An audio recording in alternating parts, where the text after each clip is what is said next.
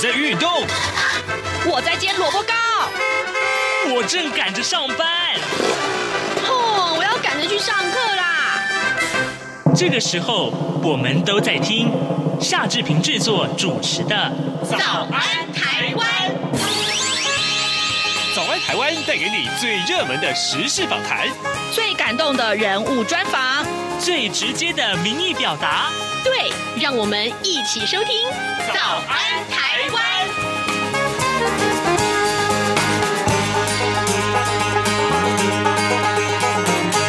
早安，台湾！我是夏志平。今天是二零二一年的十一月二十九号，星期一。今天呢，早志平在早安现场这个单元里面跟您探讨这个话题。各位，你会不会觉得最近好物价上涨的很严重，对不对？还有呢，呃，是不是你的荷包好像缩水了？嗯，这跟目前我们看到全球呃最热门的财经话题，也就是升息这件事情，是不是有关呢？美国的联准会啊，联邦准备理事会呢，可可能要提前升息了，这件事情啊，呃，上个礼拜占据了好多天的这个头版的版面，所以呢，今天待会儿我们要为您连线专访台湾经济研究院研究六所的所长啊，吴梦道，我们请吴所长来跟大家来聊一聊这个话题，他会从最浅显的角度呢带大家了解，其实你不需要太过担心啊，这个呃太复杂的这个财经消息啊，其实很容易掌握的。好，在跟所长连线之前呢，志平有一点点的时间跟大家说一说各平面媒体上面的头版头条讯息。我相信啊，各位听众如果在过去这个周末一直很关注啊，呃相关的这个新新闻的话，其实已经看到它了，就是 Omicron，呃这个新的呃所谓的呃在 COVID-19 里面的新的变异。病毒株，呃，目前呢可以说是呃强袭压境啊，以色列啊，世界上各国啊，这个大家都很紧张。以色列已经率先锁国了。Omicron 呢，新冠变种病毒的高毒性跟快速传染性令人色变呢。以色列发现了国内的首宗个案之后，在二十七号宣布禁止所有的外籍人士入境，为期十四天，成为全球的第一个因为 Omicron 全面锁国的国家。一直到二十八号为止呢，遭到 Omicron 呃病毒入侵的国家再增加了，捷克了、澳洲了，还有奥地利啊，都出现了疑似的病例。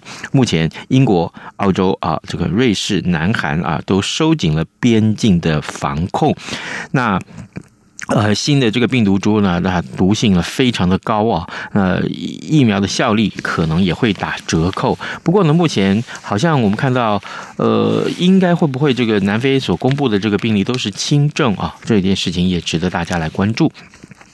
而面对了这样一个所谓的 Omicron 的这个病毒啊，呃，目前已经在全球造成了紧张。那我台湾其实也有了应变的政策。今天的自由时报跟联合报通通把这样的讯息放在呃这个头版头条，也就是为了防堵 Omicron 嘛。那专家会议啊建议，明年二月或三月的时候就要追加呃这个施打疫苗，这细节今天就会公布。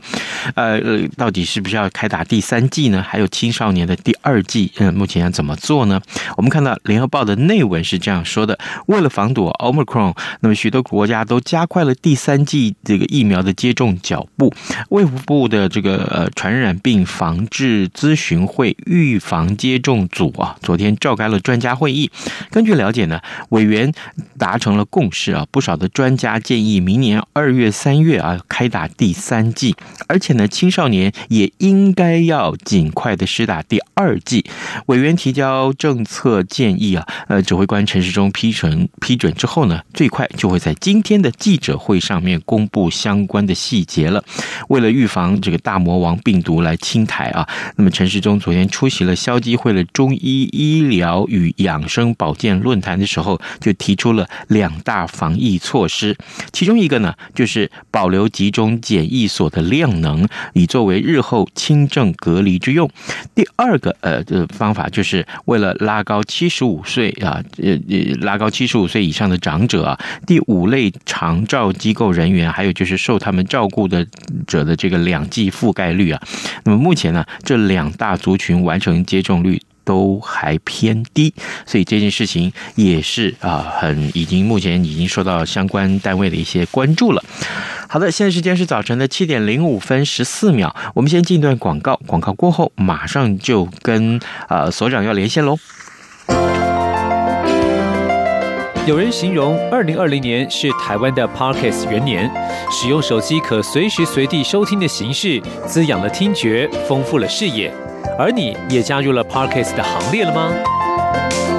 央广新闻部制播的众多精彩节目，陆续在各大 Parkes 平台上架，包括《早安台湾》、《两岸 ING》、《这样看中国》、张正霖时间、蔡明芳时间，还有《这样看香港》、舍之岂能藏乎？想跟你聊聊天，以及港式大排档节目，通通随点随听。欢迎透过 SoundOn 声浪平台搜寻央广节目名称，就可以收听到精彩的央广新闻节目。快拿起手机，让我们在 Podcast 平台相见。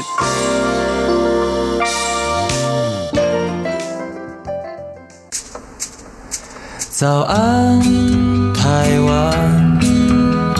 正吃着什么样的早餐？吐司加火腿蛋，咬一口，然后收听中央广播电台。早安现场。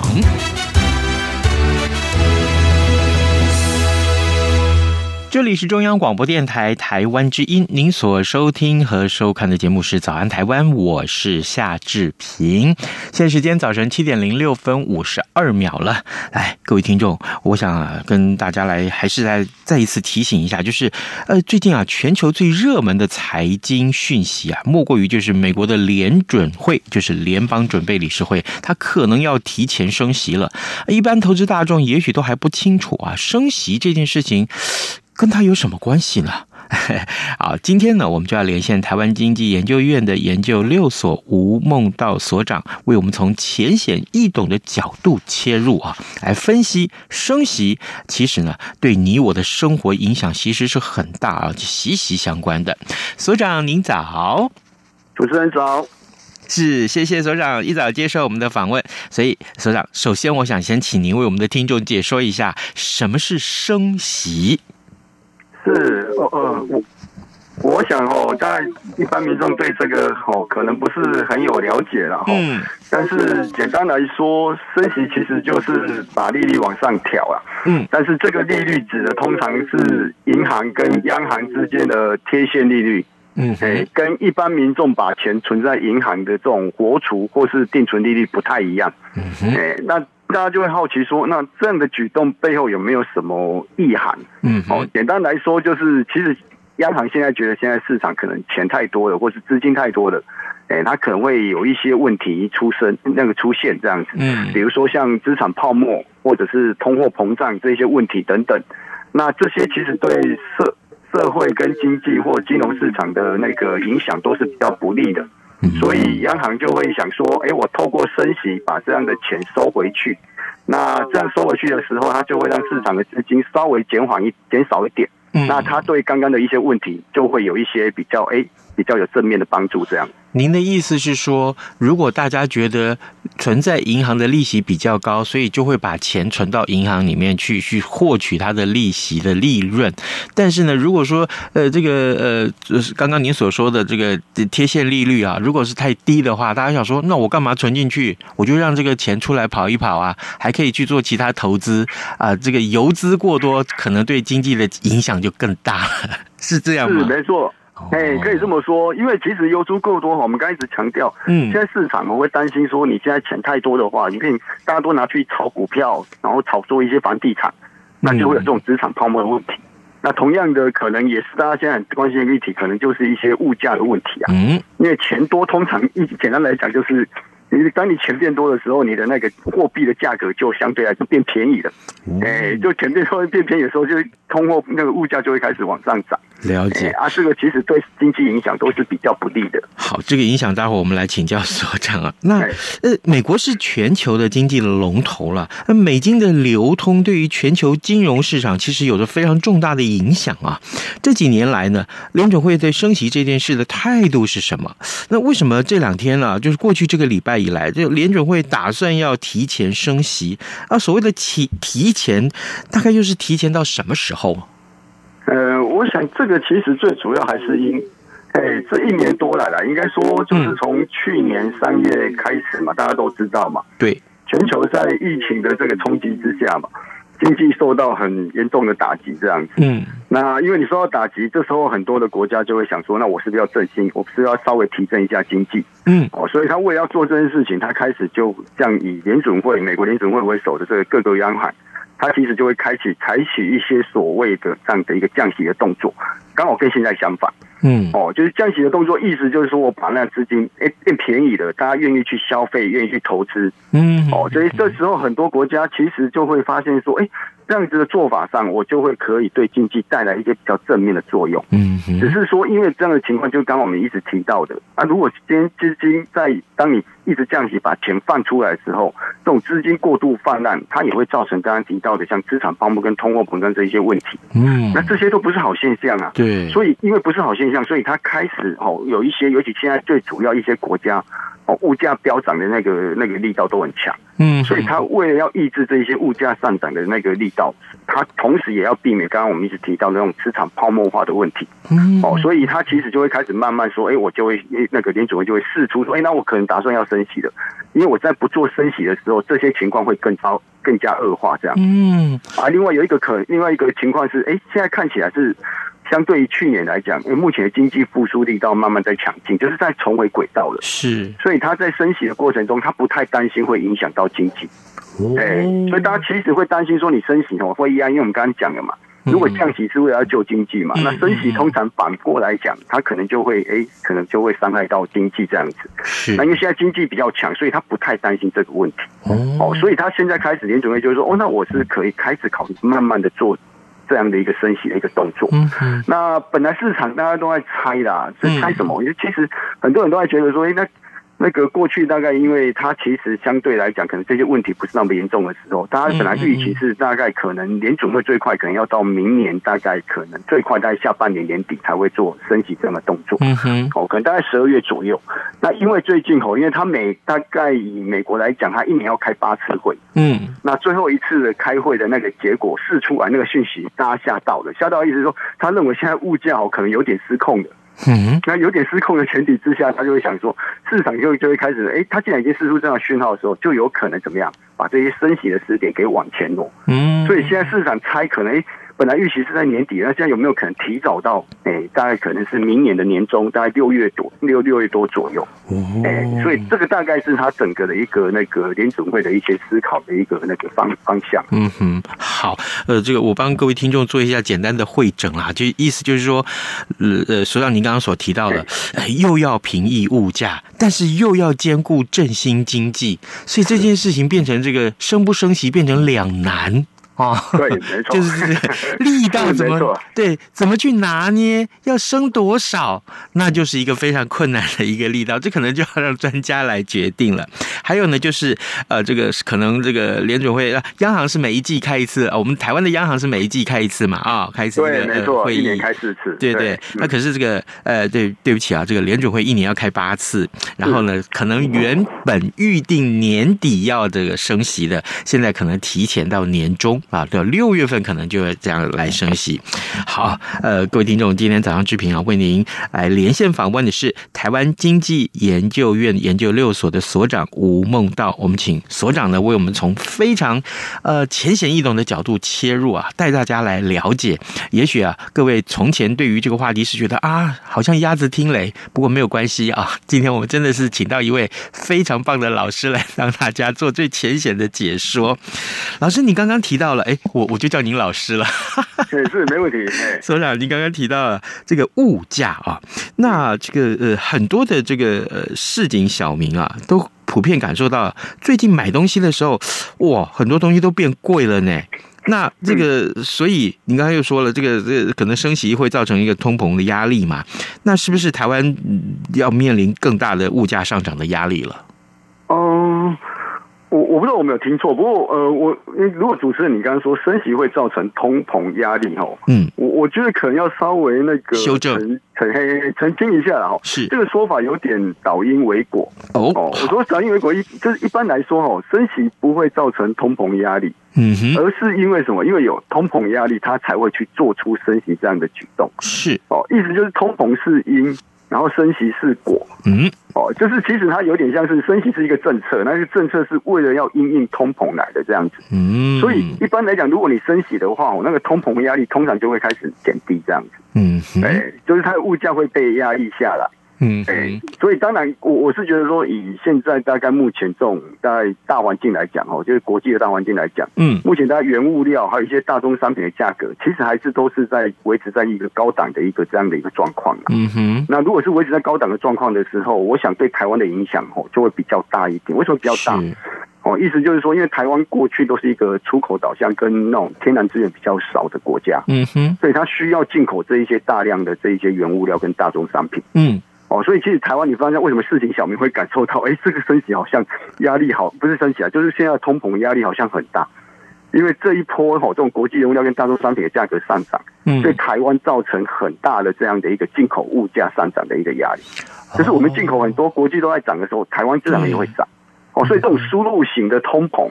它其实就会怎么样？它其实就会发现说，如果它没有下来，国际原料价格这个没有下来的时候，台湾的这一些所谓的通膨压力，或是这种物价上涨，它通常也不会很快下来。嗯，哦，然后其实我们经济学常讲啊，我们大家观察大概有两个指标嘛，是因为我们一般讲讲到这种所谓的那个通货膨胀，或是这种物价上涨，看的大部分都是终端消费的这一些商品，比如说像我们叫叫消费者物价指数。嗯哼，但是台湾像消费。还有 CPI、CPI，消费者物价指数其实现在看起来，台湾并不像其他像美国、像欧洲这么严重，嗯，因为我们大概只有二点六左右，是，哎，但是你如果看另外一个指标，就是我们在观察，其实两个指标里面，一个是刚刚讲的这种消费者物价嘛，嗯，就比较终端的这些产品价格，但因为另外一个是什么？很多厂商会用到的。哦，就是这些所谓的生产者物价指数，哦，台湾叫趸售物价，叫 WPI，是，是它这个其实就代表的是厂商那个原原料端就是来源的这一些所谓的生产成本。嗯哼，啊，这个生产成本你就你就看一下它的指数，那最新的指数它已经快逼近十五 percent 了。哇，四十年，四十年来从来没看到，这是四十年来新高。所以这个水准，大家就会觉得说，那有没有可能接下来，因为当我厂商是这时候我的成本压力越来越大的时候。我通常会把它转嫁给消费者，对，就是呢，我成本拉高的时候，我产品的价格通常也会跟着拉高，那这有可能又会带动一波所谓的物价上涨的一个压力，哦，哎，所以这样子就会让让人家担心说，那明年台湾有没有可能面临更大的这一些物价上涨的情况？嗯。嗯嗯哎，大概是这样。短期来看，因为我上礼拜也读到这样的新闻，就是政府为了平抑物价，其实也了解说，刚刚老师您所说的那个趸售物价的这个呃四十年来的新高，已经高到百分之十五了，所以可能会调降一下这个呃进口的关税。这是一个呃立即有效的方法吗？呃。至少可以治标吧？可以吗？是可以，这算是治标。哎，就是它有一些，哎，至少有一些短期的一些贺阻作用啊。是，哎，当然，另外一个情况是，台湾大概过去，你其实我们常讲，很多人都会觉得说，应该说很多国家都会认为，哎，台湾的为什么我们的这一些所谓的水电这么便宜？嗯，对，就是这些油价相对便宜，意思就是什么？其实政府多少都有这一些所谓平抑物价的措施。嗯哼，哎，像他对电价，也许可能政府觉得这现在物价上涨压力大，他可能就暂时冻涨。哎，就是动涨电价，或是动涨这一些相关的这一些那个那个民生用用用，应该说民生需求这一些用品的那个价格，政府有这这一些工具，哎，所以它在物价上涨过过快或是过高的时候，它就会拿出来用。哦哦，这其实工具很多啦。嗯嗯。那可是我们回到台湾的央行的动作的话，那如果说嗯联准会美国的联准会升息，台湾会跟进吗？过去的个案怎么样呢？是这个很有趣哦，因为因为这其实我我我应该说我个个人过去在观察的时候，我会发现，因为不同的总裁做法有不一样。哎，所以不同的总裁，过去我们有有一个很强很棒的总裁，是四 A 总裁，他叫彭淮南彭总裁。哎，他在任内其实对物价控制都控制的很不错。嗯，哎，所以他其实常讲，而且他就说，因为台湾相对，他常常用一个那个理论啊，哦，就是大船小船理论。是所谓大船小船理论的意思，就是他说美国就像一艘航空母舰，像一艘大船。哦，所以因为大船，所以它要转向哦，它其实不太容易转向这样。对，那台湾就比较像是一条小船。嗯哼，哦啊，因为台湾像小船，所以台湾哦，其实在整个这一些所谓的这种货币政策，它其实它的那个灵活性，还有它的这些操控性，它其实很好，很好。意思就是，当我小船想要转的时候，哦，我随时可以转。哦，所以它其实过去台湾在整个这一些所谓的升息决策的时候，它通常不会那么快。嗯，它都会像。将会都会先看，哎，美国大概怎么做？好，比如说他可能升了一段时间哦，比如说我今天可能，哎，明年开始升息的时候，他可能升了一段时间，升了一年，或是升了几次之后，嗯，然后发现，哎，或者是它的幅度稍微升的，升的大概有一定的空间拉开之后，比如说可能一 percent 哦，或是两 percent 之后，台湾才会开始做升息的动作。嗯，过去大概不是这样，哎，啊，而且台湾通常一升息哦，通常不会一下子升的太快了。嗯，台湾通常一开始都会是，比如说像美国如果升个一码。一码大概就是零点二五 percent，是。哦，啊，台湾大概都会一时一时先升个半码这样子，嗯，就是只会升它一半这样子而已，是。啊，有点象征性的意味啦，哎，就可能不是实质的效果，可能不是那么强烈这样，嗯，哎，这大概是过去嘿，我们过去大概我们央行常常做的一个动作，嗯，但是因为现在总裁换了，因为现在总裁换杨金龙杨总裁，是。啊，他其实他也在这个圈，他其实在整个央行里面也很久了，三十几年，对。所以他其实，我觉得他的做法，也许可能跟彭总裁不差异不会太大。嗯，所以还是会先看美国怎么动作，台湾才会跟着动作这样。好，各位听众，今天早上志平为您连线访问的是台湾经济研究院研究六所的所长吴孟道吴所长。我们请所长呢为我们来解说啊。呃，事实上这个消息真的是跟你息息相关。各位听众，嗯，因为你每天出去买东西，你感受到物价的上涨了。呃，这跟这个联准会要不要升息，还有国际物价啊，这个呃所谓的趸售物价啊，这进口到台湾来的这个趸售物价。的这个上涨其实是有很密切的关系。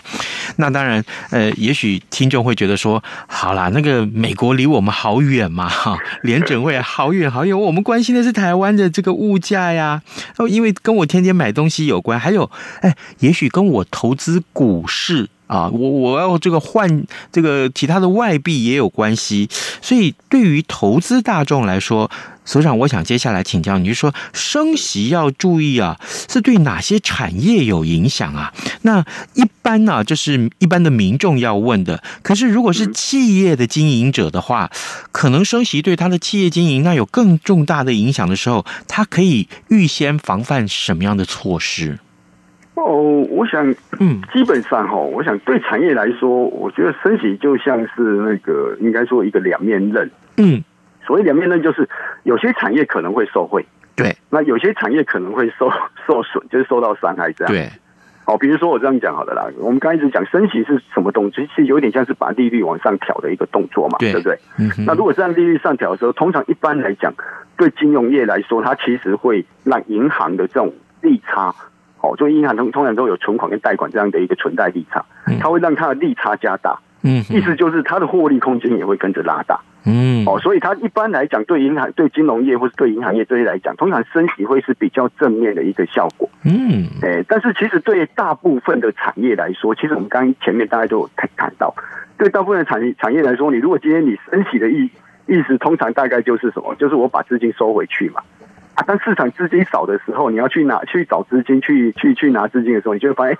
这时候怎么资金的成本就拉高了？嗯，哎啊，如果资金成本拉高的时候，这时候怎么样？就代表哎，我就会压抑一些产业的所谓投资这样的一个动作。对啊，所以它其实对整体的产业，大部分的产业来说，其实会比较不利的。嗯，比如说像一些我们常看到在台湾出口很强的，像电子零组件这一块。嗯哼，哎，过去大概其实应该说毛利它其实就不高。嗯，那不高的时候，你升息如果让它的这一些借贷成本的压力更高的时候。哦，它其实对它的获利当然就会更加的那个影响，哎，嗯哼，哎，当然，当你提到说，其实对企业经营者来讲，对，哦，我想这些其实都是他们大概应该也不是说常会遇到问题，但是至少都是他们哎可能接下来会面临的问题。是啊，如果是面临的问题的话，以我觉得以态度上来讲啊，我觉得对升息这件事情一定要更戒慎恐惧。嗯、我觉得，而且要谨慎小心。哎，因为通常以过去的经验来讲哦，升息不会只升一次就停止，就是它会，哎，就会我们常讲有一个名词叫升息循环，就是它只要一开始升息的时候，嗯，它至少哎，它大概就会调个大概很多次，而且它的幅度会慢慢加大。哎啊，所以对企业来讲，它当然我们刚才讲，它对影响就会较大。是，哎，那当然，如果应该这样讲好了啦，如果对一般民众来讲，如果他的投资上面有一些那个策略的话，我想也要跟着调整他的资产配置组合啦。嗯，哎，就是如果今天，哎，因为你要思考，哎，下一波如果真的升息循环出来的时候。那我这一些，我应该要试着去想一下，说，那我有哪一些手头的可能有些部位，哪一些可能是比较会受到那个升息比较负面影响，哪些比较正面影响？嗯，我觉得就要适时的去调整。您的意思，我觉得是应该有这样的一个思考方向。您的意思是，比如说，呃，这家企业它持有的外币种类啊，这个美金或者是日元，或甚至于是呃马克哈之类的，那这个比重要去调整一下，也许会比较有利。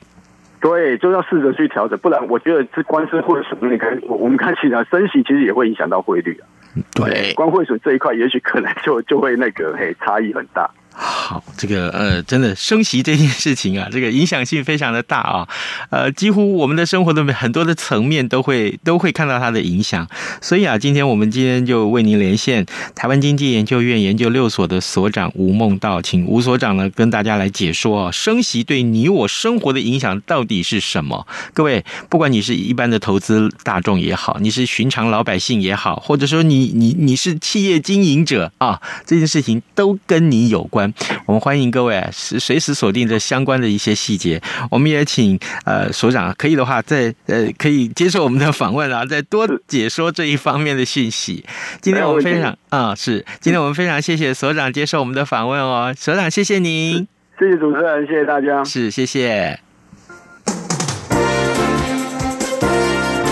从两岸、国际、历史文化与财经等角度透视中国的。这样看中国节目，每周一到周五晚间九点三十分到十点，在中央广播电台播出。如果您对这样看中国节目有任何收听想法或意见，欢迎寄信到台北市北安路五十五号，也可以透过电子邮件的方式。节目有两个信箱：二零二零 at rti 点 org 点 tw，或是。二零二零零二零三 news at gmail dot com。再次谢谢听众朋友们的收听与支持，请持续锁定每周一到周五晚间九点三十分到十点播出的《这样看中国》节目。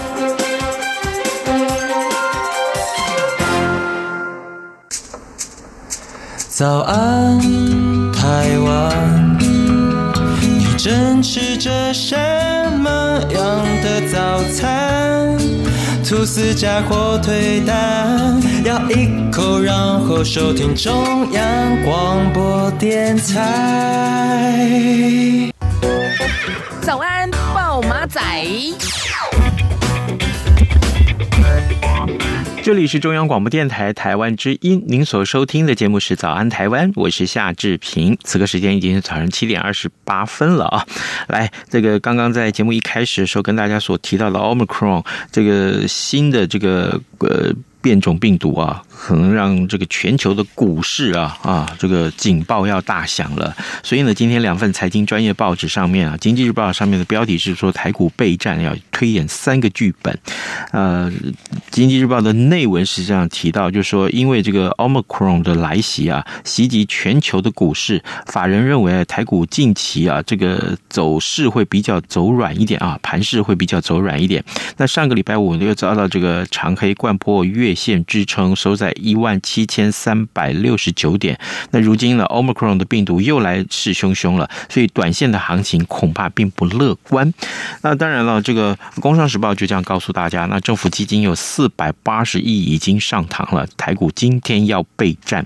呃，这件事情呃，在整个周末我们看到，嗯，几乎每一天的头版头啊，这个各平面媒体头版头，通通都是把这个焦点锁定在 Omicron 上面。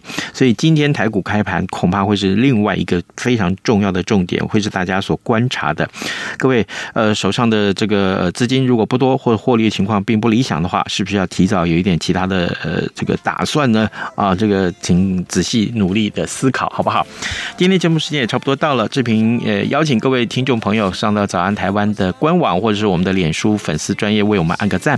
好，OK，那明天我们要跟您聊的话题是什么呢？请您锁定早安台湾喽。OK，拜拜。你踏上的水果，杯中而 Iced tea，你却一样能让你心一新。反正过了十二点，好多一样被丢弃。